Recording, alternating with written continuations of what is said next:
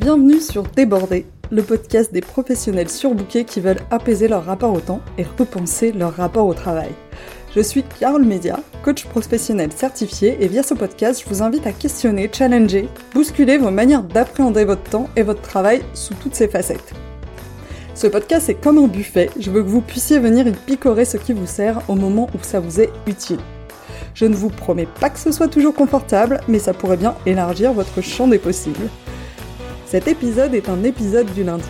Il s'agit donc d'une question d'auto-coaching à laquelle je vous invite à répondre et que je vous invite à laisser infuser toute la semaine pour voir ce qui se passe. Cette question existe aussi au format newsletter. Si vous voulez la recevoir chaque semaine en version écrite par email, c'est sur fitintheplate.coach slash newsletter.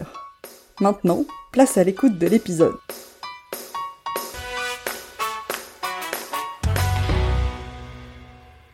Le paradoxe de la Drésienne, vous connaissez? La Drésienne, c'est ce petit vélo sans pédale qu'on voit de plus en plus aujourd'hui pour que les enfants apprennent à faire du vélo en limitant le risque de tomber et de se faire mal. À mon époque, pour atteindre le même objectif, mon vélo ressemblait plutôt à un tricycle, c'est-à-dire qu'on avait rajouté des petites roulettes pour éviter que je tombe et euh, me familiariser avec euh, bah, ce que c'était que de faire du vélo. Pendant des années, des générations d'enfants ont appris à faire du vélo en leur rajoutant des roulettes, jusqu'à ce qu'on sente euh, que l'enfant pouvait peut-être faire du vélo sans roulettes et euh, que là on pouvait prendre la décision de les enlever. Et c'était euh, à chaque fois une grosse épreuve parce qu'il fallait quand même rester à côté pour éviter qu'on tombe, parce que quand il n'y avait plus les roulettes, bah c'était un peu plus compliqué de garder l'équilibre.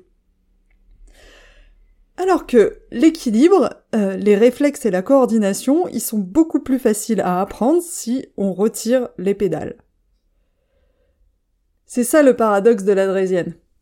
Dans une multitude de situations, soustraire est en fait plus efficace qu'ajouter. Or, notre cerveau ne pense pas à soustraire naturellement. En recherche de solutions, son réflexe, il est toujours d'ajouter. C'est vrai pour apprendre le vélo et c'est aussi vrai dans notre vie. Pour aller mieux, limiter notre stress, qu'est-ce qu'on fait tous? On s'en rajoute. On fait du sport, on se met à la méditation, on se planifie des restos entre copains, des week-ends, des vacances, on télécharge des applications pour nous dire combien de temps on passe sur les réseaux sociaux, pour monitorer notre poids, notre nombre de pas dans la journée. On prend une femme de ménage, on achète un meuble pour ranger le bazar qui traîne dans notre salon, on ajoute de la déco, on ajoute.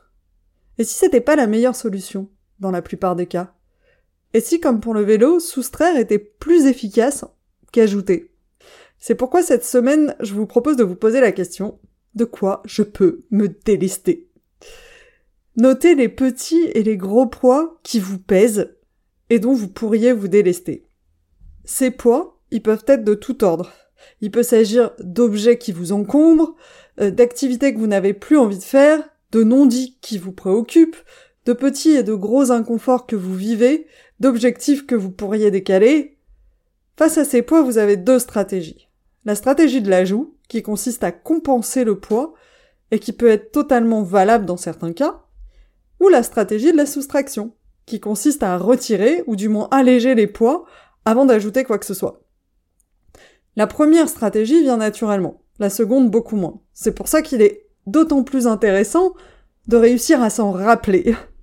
Personnellement, je suis la reine pour foncer mettre en place des systèmes ultra compliqués pour en, final me rendre compte que l'objectif que je voulais atteindre, ben, il est pas intéressant. Et à contrario, à chaque fois que je me contrains à épurer ma liste d'objectifs à un instant T, même si l'exercice est très compliqué pour moi, je gagne à la fois en sérénité, en focus et en énergie. La prochaine fois que vous cherchez à alléger votre quotidien, à alléger votre stress, à alléger votre emploi du temps, je vous propose un truc en trois étapes. Première étape, amusez-vous d'abord à observer votre cerveau vouloir naturellement ajouter des choses pour vous soulager. Deuxième étape, posez-vous ensuite sciemment cette question avant de vouloir ajouter quoi que ce soit. De quoi je peux me délester? Et troisième étape, faites de cette réponse une priorité. Venez nous raconter dans le groupe LinkedIn ce que vous avez décidé de retirer de votre sac. Et je suis aussi très curieuse de savoir quelles sont les stratégies d'ajout peut-être absurdes que vous mettez en place ou que vous avez un jour mis en place. Voilà pour cette semaine, euh, c'était la découverte du paradoxe de la Drésienne et je vous dis à la semaine prochaine. Je vous remercie d'avoir écouté cet épisode jusqu'au bout. Je vous invite à vous demander ce que vous en avez appris et surtout comment vous pouvez appliquer cet apprentissage dans votre quotidien. Si cet épisode vous a fait penser à quelqu'un, n'attendez pas pour lui transmettre, ça pourrait changer sa journée et par la même occasion, ça m'aide aussi vraiment beaucoup. Si vous souhaitez me contacter pour me faire part de vos feedbacks, me soumettre des idées de thèmes ou de personnes à rencontrer, ce sera avec grand plaisir. Vous avez trois moyens pour le faire, soit par email à mon adresse carole at fitintheplate.coach, sur LinkedIn sur mon profil Carole Mesia, sur Instagram sur le compte fitintheplate-du-bas coaching. Sentez-vous libre de me contacter, je me réjouis d'échanger avec vous là-bas.